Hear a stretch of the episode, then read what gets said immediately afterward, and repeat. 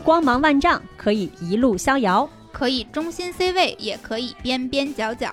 不为生活，无关岁月，一起听姐姐的一万种选择。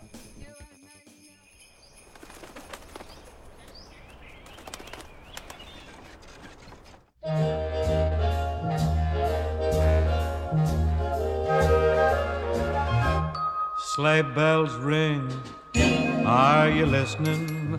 In the lane, snow is glistening.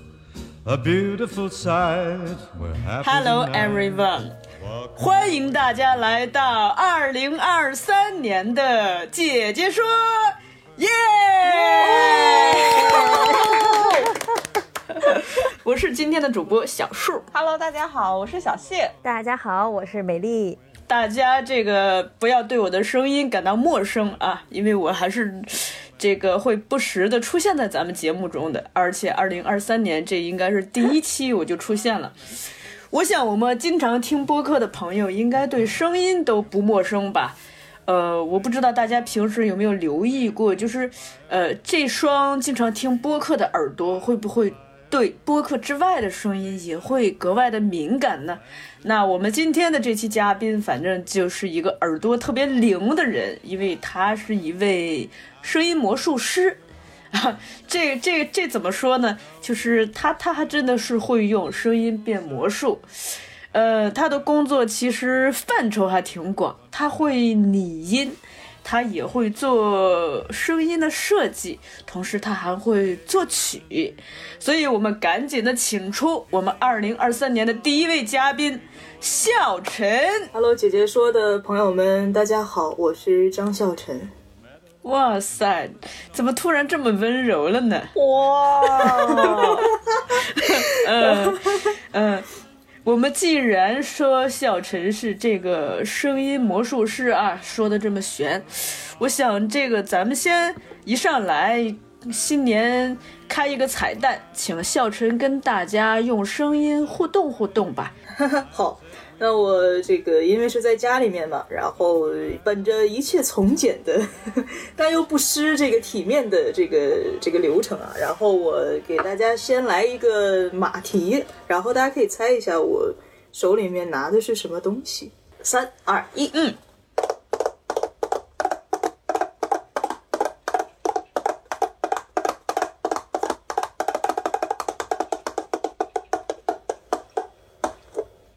好神奇啊！脑海中就是一个 以前古装剧里的大侠，然后一袭白衣，骑着骑着大马向我奔涌而向我跑来，然后在我面前停下了。是的，我我想的是那种在大草原上，这个马一边在跑，一边在尘土飞扬。但其实今天已经一切从简了。如果是大草原上的，恐怕要做一些处理。就是，这就是随手就来，说来就来。它会有这种这种感觉。听到那个区别了吗？来吧，猜吧。我就根据我看过的视频资料来猜一下，嗯，是纸杯吗？就是在家里比较容易获得的，同时也有这种空气感，因为我一直能听到一些空气感。哦，我听着像是那种在那种书本上，就那个闷闷的声音，像是那种很厚的书上那种感觉。闷闷的声音只是底下垫了两张纸，哇，只是在桌子上。然后你说在草原上有点草，我只是拿了一点这些东西，然后垫在地上。呃，对，为什么要到棚里面？就是有这个原因。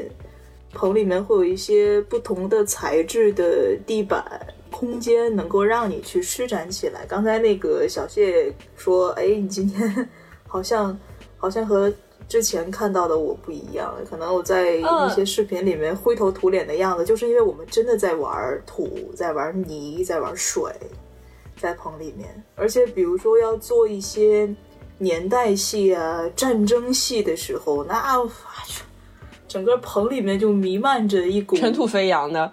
对泥土的清香啊，然后这个鼻子里啊，什么这这嘴边儿全都是就是土渣什么的，然后就要洗很久。哇，听着工作环境很艰苦。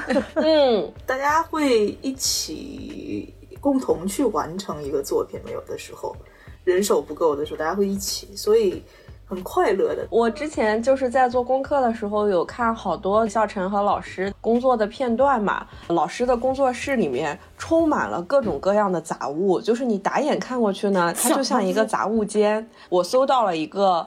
呃，猫眼电影发过的一个介绍笑晨老师的那个视频，他说的是本来是说的是拟音科普，但他配的文案就是非常耸动。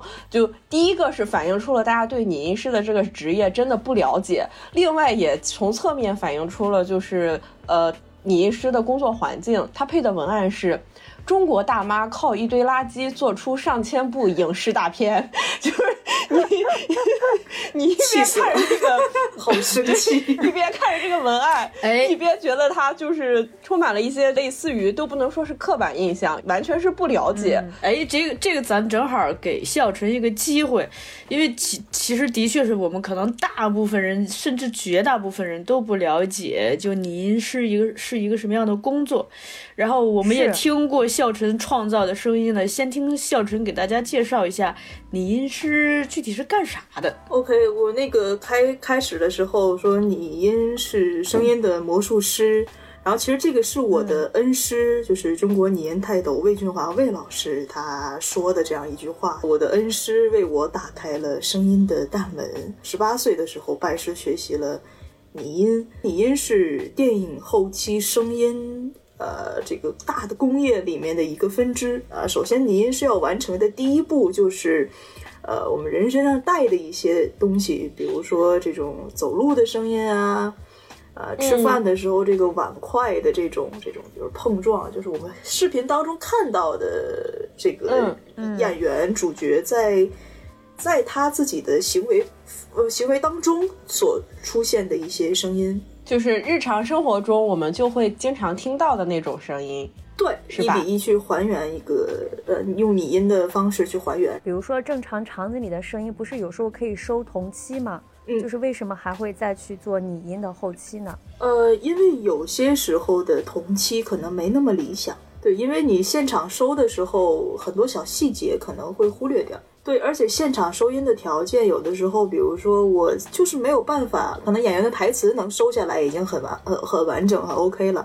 那很多这种肢体上的这些，比如衣服的摩擦呀什么的，假设我现在拍的这个场景是在一个大广场上，嗯，那我收音怎么才能够收到这演员身上衣服的摩擦的声音？就就这些，如果需要的导演可能需要他呃呈现出来的话，那就需要后期在棚里面或者。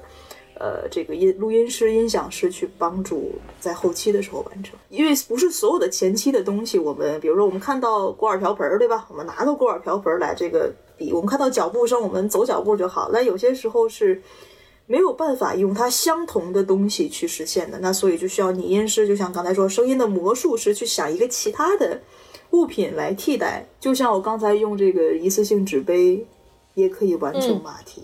我有看到那个。呃，魏老师，他想要在某一个片段中配一个就是拍打茄子的声音，但他实际是用拍打地瓜的声音去代替这个拍打茄子的声音。这个事情是这样，就是我们最后的声音一定是呃通过话筒传出来的，对吧？那可能茄子本身通过话筒发出去的那个声音，也许不如地瓜通过话筒传出去的这个声音。更符合画面和更符合当下的情绪，可不可以这样理解？就是说，这个声音是怎么发出来的不重要，关键是说，呃，听众他听到这个声音，他觉得跟这画面是贴的。对啊，因为毕竟我们拿什么去完成，观众是看不到的。嗯嗯，对。但是声音在电影当中最后的效果是。大家感受得到的。那你们就是作为拟音师自己是怎么去把握这个度的呢？是通过比如说不断的尝试，不断的去配，把配好的声音和画面一起去看，自己感受它是不是符合你心中想要的样子，再去调整，还是说你们有就是自己的一套技巧？你说的第一个，就是可能在最初的时候需要去不断的去磨自己的这个这套手艺嘛。怎么磨呀？这个功夫是下在哪儿了？日常的积累是肯定的，然后包括你刚才所说的，我们通过前期，我们先把一个声音做出来，然后自己去听，对吧？自己去配画面，然后不停的试，这是肯定的。第第二个就是呃，我我其实，在跟老师学艺的过程当中，哎呀，最初是要学做饭的，学刷碗的。啊啊，是跟魏老师学做饭吗？对，魏老师手把手的教我刷碗做饭。做饭，这就跟可能之前看的什么少林寺，他的小和尚来了，先挑两年水。对，就是这个感觉突然就妙起来了。对，我觉得肯定是有它的原因的。我我后来自己体会啊，刚开始刷碗是要脆碗的，老师家的碗基本上都缺了口儿。但是后来，我现在把碗刷得非常干净，而且很有秩序。其实我觉得拟音师不就是一个手艺人吗？他还是很像一个手艺人的，就师傅带徒弟这种，就是言传身教嘛。你在刷碗的过程当中，其实你对你的手是是越来越，比如说这个碗，刚开始你摸它的手感和现在你摸它的手感是肯定不一样，它手是很很精精确的。会不会就是让我们学会去关注一个具体的物品？因为平时我们可能就稀里糊涂就把它刷过去了，但你好好的刷，就你等于对具体的物体有一个更细腻的一个关注。会的，其实这种学习机会，我是觉得对于很多人来说，其实还蛮蛮特别的吧。因为我们大部分人，毕竟在学校的那种学习方式，现在基本上都已经进化到一个，也不说进化，就大家都会选择一种在课堂上听一个老师去讲理论怎么样。那就校车有机会去体验这种传统的师傅带徒弟式的这种，我觉得还蛮蛮神奇的。而且它会调动徒弟本身的这种观察和想象力，我觉得这个其实还挺重要的。哎，我们再往前倒一点儿哈，小陈，就是，呃，你为什么要跟去找这个老师跟他学呢？这个肯定一说明你还是对这很感兴趣吧？我从小学音乐，学声乐。我是有一天晚上看魏老师的一期综艺节目，当时就听老师在里面说说，哎呀，我们希望有更多的人喜欢拟音，然后啊、这个愿意愿意去学习拟音。所以可能我本来对音乐啊，对声音就感兴趣，然后嗯，再加上魏老师他在节目当中，就是真的很神奇。我第一次看到的时候，我也觉得很神奇。那自然而然我就觉得，啊，我还这么年轻，我还未成年，嗯嗯，那我一定可以。就是那天晚上，我就跟我妈说，我说，因为真的很晚，好像一两点钟了吧，已经。我跟我妈说，我说妈，我要去北京，我要去北京电影学院，我要去这个北京电影制片厂，是吧？是北影厂啊，我要去那儿找一个老师。我妈说你你怎么找人家？我说我就坐在那个大门口等，我一定能把这个老师等来。然后，然后我妈说洗洗睡吧，孩子。然后我妈以为就我真的就是晚上就是发神经，你知道也没管我，没有想到转天我真的自己收拾好了书包要去北京，给他说，他说人家老师冯小刚导演对吧？人家这么有名，人家《霸王别姬》这这你小毛孩子去，人家怎么可能？就你见着了又能怎么样？就是就是各种骂，反正那天就是你知道家里其实说两句话容易打起来。嗯，那天最后的结果就是鸡犬不宁，然后姥姥也来了，然后奶奶也来了，就是大家就劝嘛。我觉得这里要补充一下，笑晨的家人为什么会觉得这么离谱？因为魏老师的履历真的特别牛逼，就所有我们能想到的。呃，不管是电影还是电视剧，我记得啊，我先报一下那个 笑晨，你补充，就是从《三国演义》《大明宫词》《大宋提刑官》到冯小刚和陈凯歌的《天下无贼》《霸王别姬》，就是你觉得，呃，从头到尾就是大部头的东西全都是魏老师配的，真的特别牛逼。我看到这个履历我都震惊了，我终于知道，就笑晨为什么一开始跟我们介绍的时候说他师从的是国内拟音界的泰斗，确实是泰斗。我觉得笑晨的家人就是看到十八岁的笑晨要去只身背着包去北京找这样一个老师，我如果是他妈，我也觉得离谱。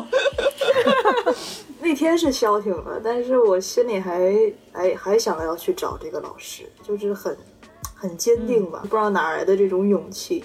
我就各种搜，各种看，最后就找到了老师当时的徒弟。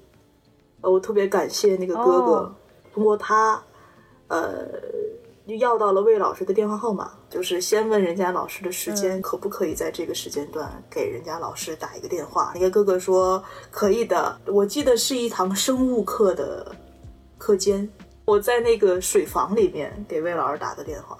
水房里没有人，我把水房的门关上，然后就谁也别进来。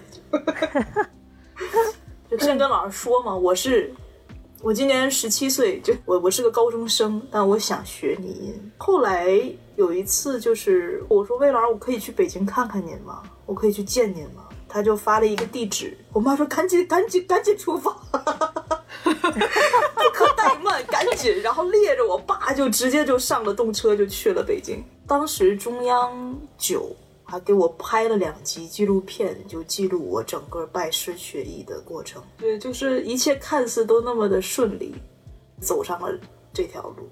嗯，然后来到这个拟音的世界，这不是一开始是刷碗吗？你知道当初最早在那个棚里面关着，就真的是一个密闭的空间，录音棚啊。啊，然后被关在里面，我是一个特别好动的性格，因为你在整个的呃，因为有师哥师姐们也在嘛，他们在工作，我在学习他们工作，然后就坐在最后一排小椅子上，因为他每无时无刻不在收收声音，而且那个声音是非常敏感、非常非常小的一些小动静什么的，所以我在后面是不能就大气都不敢喘，一天要在棚里待。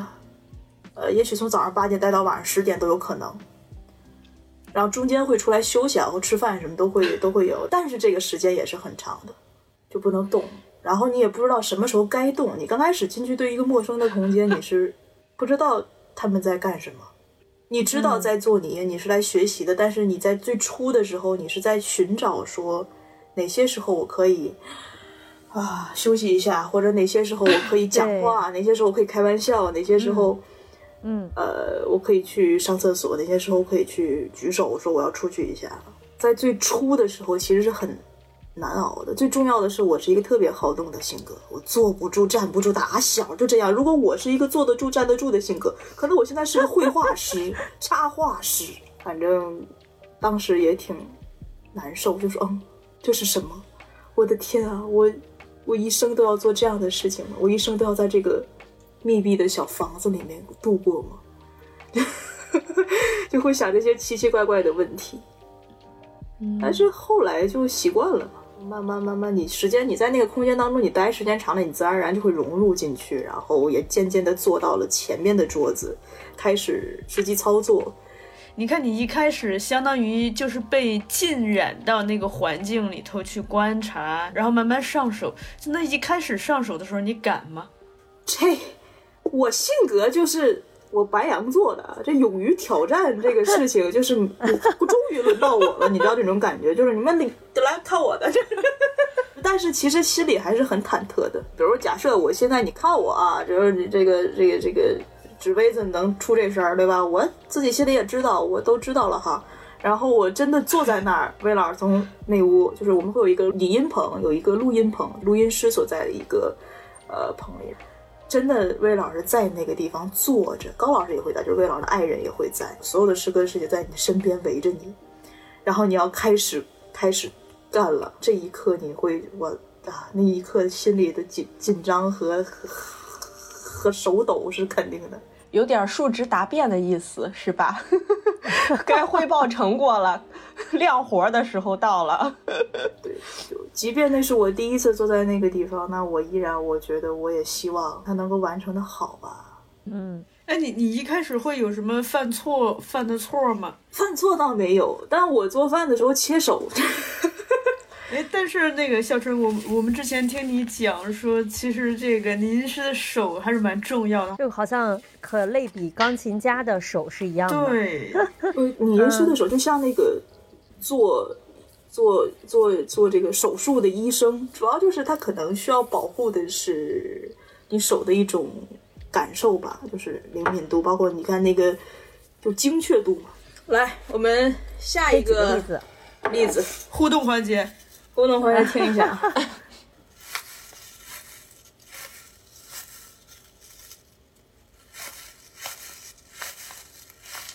这是我之前就是我在小怪物里面的一个道具，然后当时他是在讲述一个告别的这么一个故事，是一个老爷爷，然后他和他的一个好朋友是一个巨型的怪、怪石人，然后跟他告别，老爷就会在那个草地上走嘛，他还要去寻找他，会跑，反正那么几段儿，在这个草地上会有会有这个呃山路啊。呃坡儿啊，这种，所以在这个过程当中，他因为每他是有故事发展的嘛，刚开始他的情绪是什么样，中间是什么样，呃，最后是什么样，所以在这几个情绪当中，都要用同样的物品，就是用手法的不同去区别他的脚步，他的脚步的坚定，然后他奔跑起来的时候，然后他慌乱的时候，他最后。释怀的时候，你音已经不只是把声音还原，他可能在也在帮助人物在表达心理，对吧？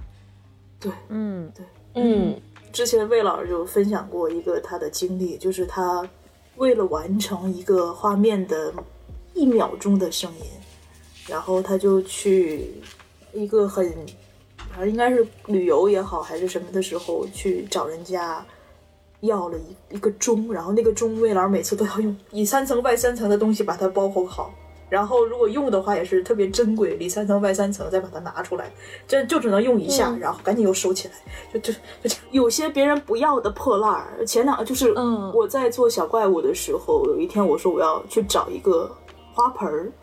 但这个花盆一定要是老花盆，然后我就倒了趟垃圾，就是我觉得啊真的很幸运，就我倒垃圾，然后垃圾桶旁边就真的放了一个 一套老花盆，还有什么破碟子、破碗，是刚才一个大爷，就是家里好像在清理那个呃胡同里嘛，在清理那些什么阳台上东西的时候，不要的东西就放在垃圾桶边上，然后他看我捧起了那些东西的时候，他说：“姑娘你要啊？”我说：“我要啊。”然后他就，他还去他的车上拿了一个塑料兜给我兜起来，说那就拿走吧。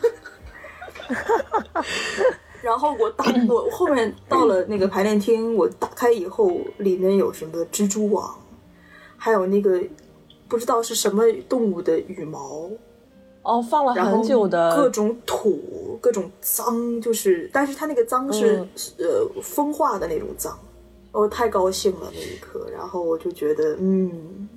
这声儿就对，这就是你要的。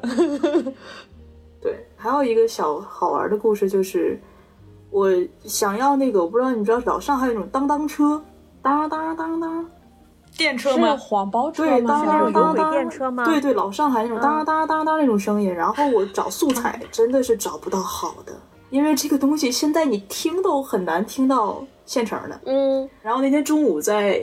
正好在上海出差，在房间里就听到了一个很像的一个铃声，你就这种铃铛声。然后我就就穿着睡裤啊，大裤衩、大背心，套了一个外衣，然后就跑下去，就追着那个声音，就好像追了两个马路。终于就就越来越近，这个声音就看见是一个收废品的一个大哥，他那个骑着那个三轮儿然后他那个车把上挂着这么一个。用一个什么哇，一个里面是一个铜块儿还是什么东西？他就一边骑车子一边晃悠这个，然后去收废品。我说，你出价格，你出多少钱我都掏，我要把这个东西买下来。然后他说，那你这样吧，你你给我留一个联系方式，我明天后天给你做一个。我说好呀。然后我等了他三天，他没给我打这个电话，我特别的不知道该怎么办了。这个时候我又听见门外又来这个声音了，我就又追出去了。当时就看到他们在一个马路的呃一个边儿，一群这样的车聚集在那个地方休息。我说我天呐，我就站在他们那个中间，我说谁卖你们的铃铛我都买。然后那天花了五百多块钱收了三只。就有三个人卖不同的音色、不同的声音、不同的材质，他都都是都是他们自己做的，特别开心。所以那个铃铛最后用上了是吗？用上了，而且在好多作品里都用上了，因为它的声音太独特了，它不同。对我那个今年的那个独角戏，最后是要用那个弄了一个梦中梦嘛，然后最后嗯，要唤醒那只小兔子的时候，我就用了其当时收的一只铃铛，用那个东西去唤醒的时候，我觉得它有力量。它真的是一个好像是个感受型的事情。它让我想到，就说比如说在你们平时一定是会对声音特别敏感，那怎么就说判断？比如说，呃，一个是判断。就有些东西，特别是它不是现实世界的，它可能是一个动画片儿，是一个科幻片儿，一个武侠片儿里头的声音。我们首先怎么有的？我对我们怎么判断这个声音可能是什么样子？其次是，如果我们心里头知道这个声音可能是什么样子，我们又怎么判断什么物体通过什么方式可以发出这个声音？就是我看到一个我是现实生活中没有的。场景或者声音的时候，我可能脑子里会会先反映出来一个声音的感受，然后我可能会去丰富它。我就想举一个之前跟美丽姐分享过的一个，有一支片子，它是呃我们水水，因为我不能剧透啊，就是它这个小水滴它要蒸发到大气当中去，但是这个小水滴它是一个个人形的小水滴，啊，它幻化成了人形，然后呢？呃，他们会升到天空当中，聚集成云。嗯，在我们的真实生活当中，这个流程是什么样的声音？可能是没声了，你听不着的。对，对吧？你就在想象它会是个什么声音？对，你说一滩水，最后蒸发，最后蒸成了云。在生活当中，你是很难捕捉到这样的声音的，太微观的东西。嗯，那那而且这个画面是又在这个片子的结尾处。它还承载着这支片子所有情绪的升华，所以我就用了一个高脚杯的杯口，因为他们其实对于升到空气当中去变成了云，其实某种程度上他们在消逝，他们在消失自己本身，对吧？成为了另一个形状，那就等于是我要幻化成另一个。它就是对于它本本身来讲，它是一种死亡或者一种消失吧，一种消失感。嗯。那本来是一个很很伤感的事情，然后但是他们又幻化成了云，他们在一起又接受这样的事实的时候，你会觉得是一种希望。所以我刚开始的时候，那个玻璃杯、高脚杯是会摩擦出那个很很很很很很难过的声音。当他们成云，在那个云里当露露出笑脸的时候，我会用用手划杯口，恰好我那只杯子的。音音调和音乐是搭上了，所以那一刻你就会觉得，所有的一切都在往上走，都在升华，都在变得不一样。Should have kept walking by. hearts lose down my paces. Temptress lures me inside. Temperature is rising. Gotta take off my tie. 我觉得在跟笑晨聊之前，我会有一个误区，就是我会觉得拟音师在整个这个影视的流程里面是工具人的一部分，他的他的创作空间可能是在。怎么样？就是我们前面聊的那些，怎么样用一些我们想不到的物品去还原一些我们觉得我们应该听到的声音？我以为拟音师的主要的工作就是这些，但是刚刚笑晨讲的这个这个例子，让我特别明显的感受到了，原来拟音师是创作者中的一环，是在给整个剧情的推动添砖加瓦的。呃，还真的是。需要一些素质的，一个是，比如说，就你可能对很多事情是有一个很细腻的感受力的，嗯，同时呢，你对于很多不存在的声音，在日常生活中不存在的声音，它是有想象力的，而这个东西，因为你最终需要靠自己的手或靠靠某些道具把它制作出来，又需要对生活极其的关注去。去好，似乎是不是时刻都在准备着，呃，都在发现某一些新的道具、新的方式、新的声音。嗯，会声音猎手。我，也哎，我觉首先要好好生活，我觉得声音是、对于生活本身来讲，其实声音是其次的。但你你你只有好好的感受生活，很多东西是自然而然成型的。呃，假设我我每天都在想，哎，我这声儿是什么，那声儿是什么，可能我就忽略了我的真实感受。但其实最重要的是，我要有一个最直观的对于生活也好事情的感受，然后再去用声音去完成和实现它。我觉得这个是很重要的。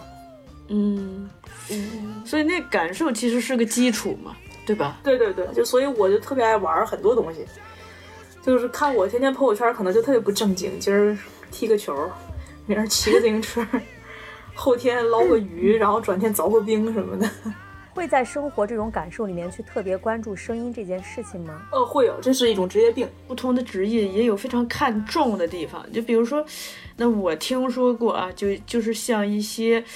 呃，做呃做音乐的人，他可能不愿意轻易的戴耳机，因为他害怕伤害那个耳朵的灵敏度。一些画画的人呢，他就喜欢戴墨镜，他害怕紫外线伤害他眼睛对对光、对颜色的那个敏感度。我是要戴耳塞的，而且我听音乐的音量，除非是我要监听，呃，大音量、大大响度的时候，其余的时候我都会非常小的音量去去听听东西。哎，那你坐飞机呀、高铁呀，或者是遇到那种装修那种嘈杂，是不是也会戴耳塞？呃，两说，因为飞机戴耳塞对耳压是有问题的。哦，嗯，然后就是有些时候你是需要让耳朵去想、去去还原到那个空间环境当中的声音去的，然后有些时候你是需要保护一下的。哎，那手和耳朵比起来，谁更重要啊？哎。耳朵更重要吧？对，我想知道你对耳朵这么保护，所以你听到的东西的确会和我们这些普通人听到的声音的层次会不一样吗？啊，首先我不知道普通人听到的声音是什么，我只有自己的耳朵，我想听过别人的耳朵。之前感受的这个世界，回忆一下。哦哦，会会，我觉得是这样，就是因为可能对于拟音师来讲，他的声音会分层。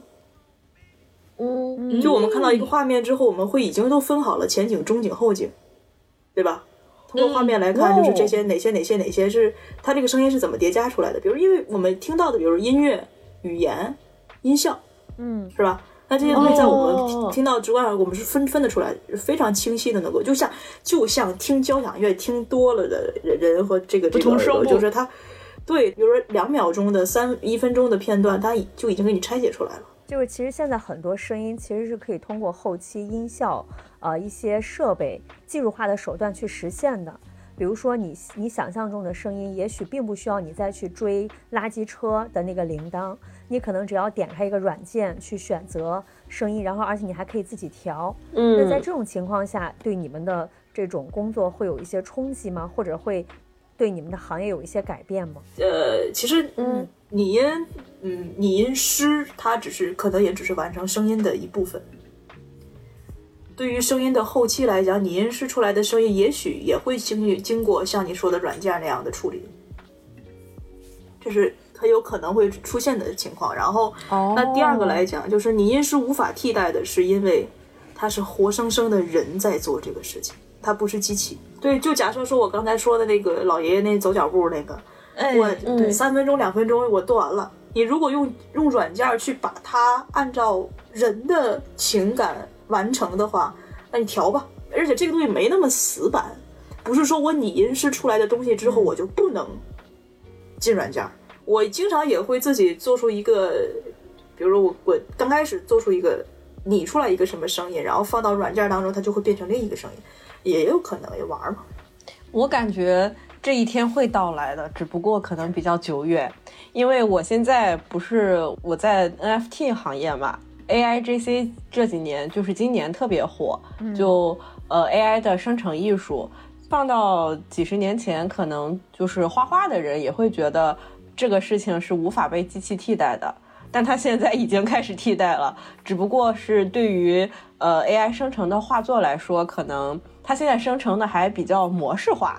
就你一看就知道它是一个 AI 生成的东西，可能也会需要画师去修改它，去优化它。但是它拿到手去修改之前，这个图已经成型了百分之八十或者百分之九十了。拟音师还会存在，只是说换了另一种形式存在，因为它拟音就是一个工种的一个定义。嗯，对，是的，是的，是的。这里我给大家补一个小小的这个例子啊，我听说以前像这个首都剧场，也就是说北京人艺他们演戏的时候，不是有一个大幕嘛？以前他们拉大幕的是一个人在手工拉，这个人呢，他是他是有感情的，他会根据这个剧情的这个情绪变化，以及现场观众的一个状那个气氛的状况，临场反应。哎，他来决定这个拉的这个节奏感，但是当然有，我也听很多这个老演员就反馈，就是现在他们这个大幕就变成一个机器控制的了，它就是匀速的嘛。嗯，另外呢，这里头给大家呃分享一个作品，就是有一个日本导演叫三谷幸喜，他有一部作品叫《广播时间》，其实很好的讨论了咱们刚才讨论的这个问题，就是呃机器电脑能不能取代就是手工的这个声音，因为它里头刚好有。这个拟音师就是在机器失灵的时候如何紧急救援，给大家展现了他那个神奇的工作时刻。大家可以感受一下笑晨的同行们都是如何的，哎，创造奇迹的用声音。其实拟音师是我的呃一部分嘛，他而且而且我更多的去做的是戏剧的音乐声音设计。然后以及我希望把拟音搬到舞台上，你的小怪物是不是就相当于是尝试着把拟音搬到了舞台上，而且是由拟音主导。小怪物这个作品的形式应该是国内第一个。我我有看到这个作品的形式是，呃，笑晨作为这个剧目的主角，直接在台上就是现场，在一堆拟音的道具中间。不断的匹配现场的画面，去现场做这个拟音的过程，并且好像应该这个剧目里面是没有演员、没有台词，好像是只有笑晨的拟音和呃肖云的这个音乐两两边一起配合去完成的这个剧目的演出。也在肖云姐那边，一个鼓手。哦，就整个就是以声音和画面去组合的一个剧目，然后它的重点可能就是大家能在现场剧场里面去直接观看到。笑成拟音的过程，声音的可视化。小陈也提到了，就是其实拟音只是你工作的一部分，因为你还要做作曲和这个剧场里头的声音设计，这两块可以简单的给我们介绍介绍吗？戏剧的音乐声音设计，对。然后，其实本来应该也只是叫声音设计，但是很多人会忽略掉声音设计里面可能还会有音乐的部分。很多人会分不清声音设计、音效设计、音乐设计和音响设计。那音响设计就是我们看到那些喇叭、机器、调音台，嗯，设备端的，对，设备端的老师。然后呢，音效设计就是我们在剧中当中，比如火车声啊、鸟鸣啊、歌哨啊这种叫音效。音乐就是。音乐了，对吧？配乐什么的，但是这这三个搁在一块儿叫声音设计。我我的作品有《枕头人》，《枕头人》的里面的配乐是由我的完成的，还有就是今年的舞剧《海上夫人》，我今年其实还完成了一个长篇电影，现在名字也不方便透露的配乐，然后我还自己做了一个独角戏。呃，里面的刚才也说了，配乐什么编剧导演什么都是自己个儿自己演。因为这两年，嗯，线下演出、剧场什么的都受的影响比较大，就也会影响到你这边的工作吗？会影响心情啊，会影响工作，当然都会影响，何止影响工作本身，心情都不太好。你见不到观众，你的作品到一个城市取消，对吧？到。刚开始建组，大家都特别高兴，说我们那几号几号要要演，我们建组了啊！微信群一拉，过两天，对不起，由于什么什么什么取消了，解散了，这是非常痛苦的事情。包括今年七十多天，我没有办法回到北京，快疯了，就跟流浪一样。你。然后你就追着，感觉你在追着取消这两个字，你而且你自己的戏，你到了一个城市，你本来等到的是要它上演，但是你等来的都是取消，然后你又在这个城市里待着，一个陌生的城市，大家无事可做。就突然间就突如其来的假期，就，然后你这个假期又觉得毫无意义，几度崩溃吧。这种崩溃不是，不是说这这个活不下去了，也没都没有生活。我说了，生活还是容易被填满的。你我看一天电视剧也能过，对吧？日子怎么不是过？但是那种崩溃就是，天哪，为什么这一路上你会渐渐看开，你知道吗？佛了呗。对，然后我还烫了头，我年初和我现在完全是两个人。但这些不会反哺到你的创作里面去吗？我觉得未来肯定会的，那些感受，那些挣扎，其实其实在这个七十多天里，正好我嗯写了《海上夫人》，就像呃，你自然而然会会会融入一些你当下的感受嘛。你创作什么都好，嗯、它都会给你一些生活的希望，然后这种希望，嗯啊，会让你一直持续这种良性循环吧。对于现在的我来讲，那些什么突发奇想的灵感，那些那些都不重要，他只要让我，我只要能够自己还存在着希望，我觉得就很好。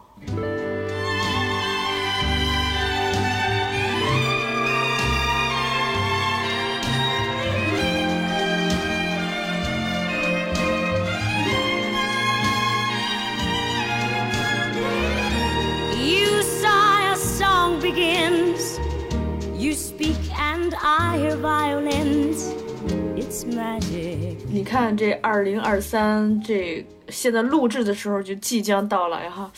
像你，你会这么多手艺，二零二三年你有特别想做的事情吗？我感觉我特别不务正业。想做编剧，呃，对，你你这样不好吧？你刚刚就是夸完魏老师保持初心，一辈子只干一件事儿，然后你接着就跟上，你啥都干，这不太好吧？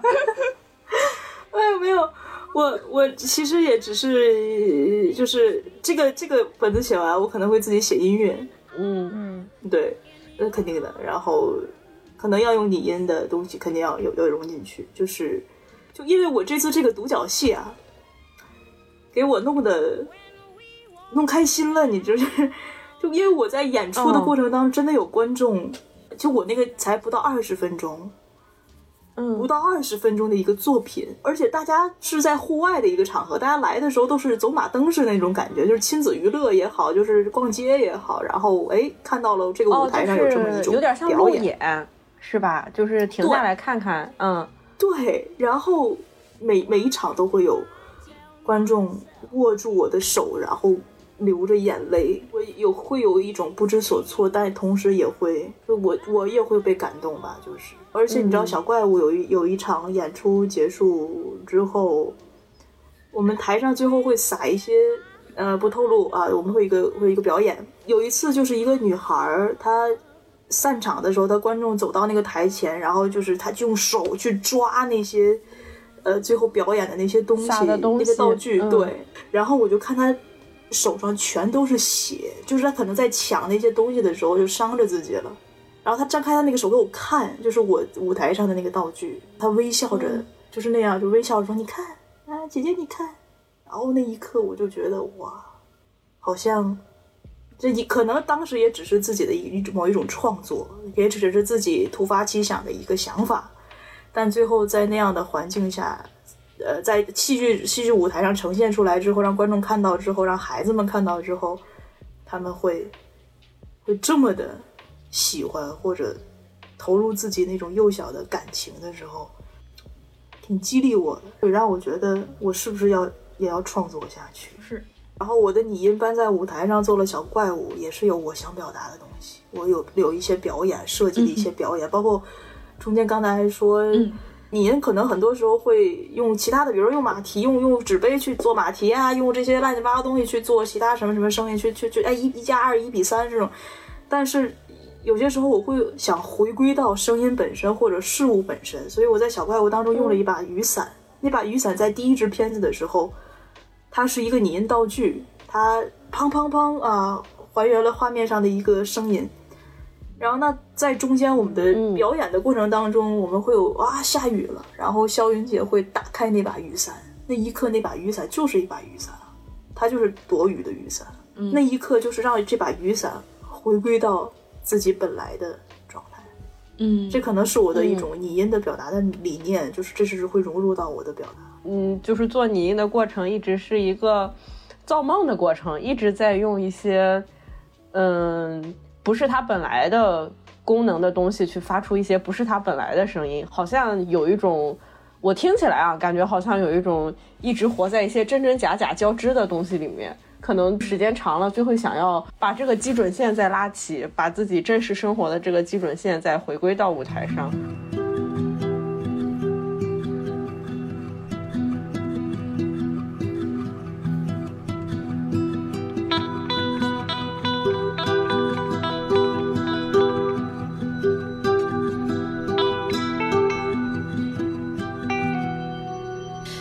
觉得特别有意思啊！你看大家，呃，就是听完小陈的这个故事，我就想到了很多我们过往的嘉宾的故事，包括这个美丽印象深刻的这红姐了、叶真了。其实他们都是因为自己的兴趣爱好而走进了一个神奇的世界。所以我想这个很重要，就不管你在十七岁还是二十七、三十七、四十七、五十七岁，走进自己喜欢的世界。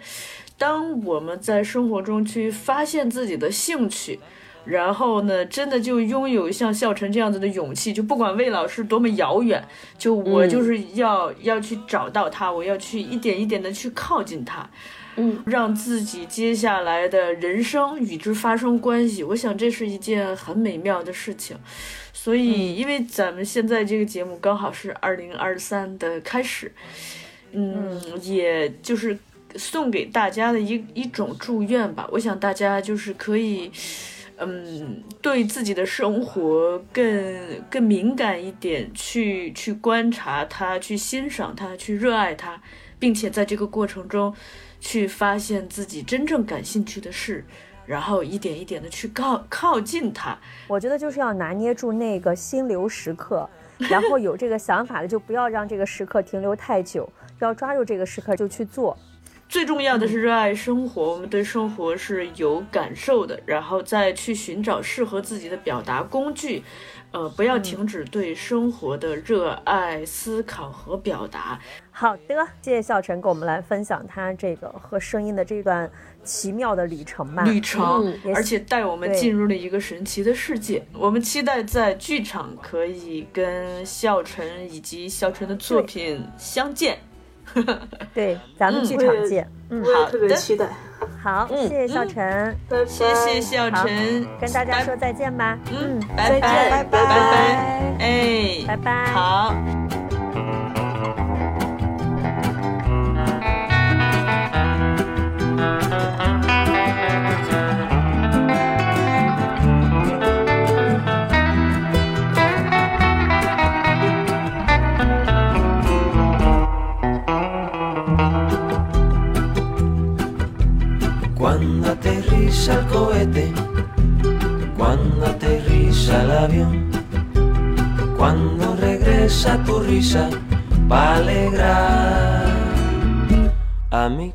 Corazón.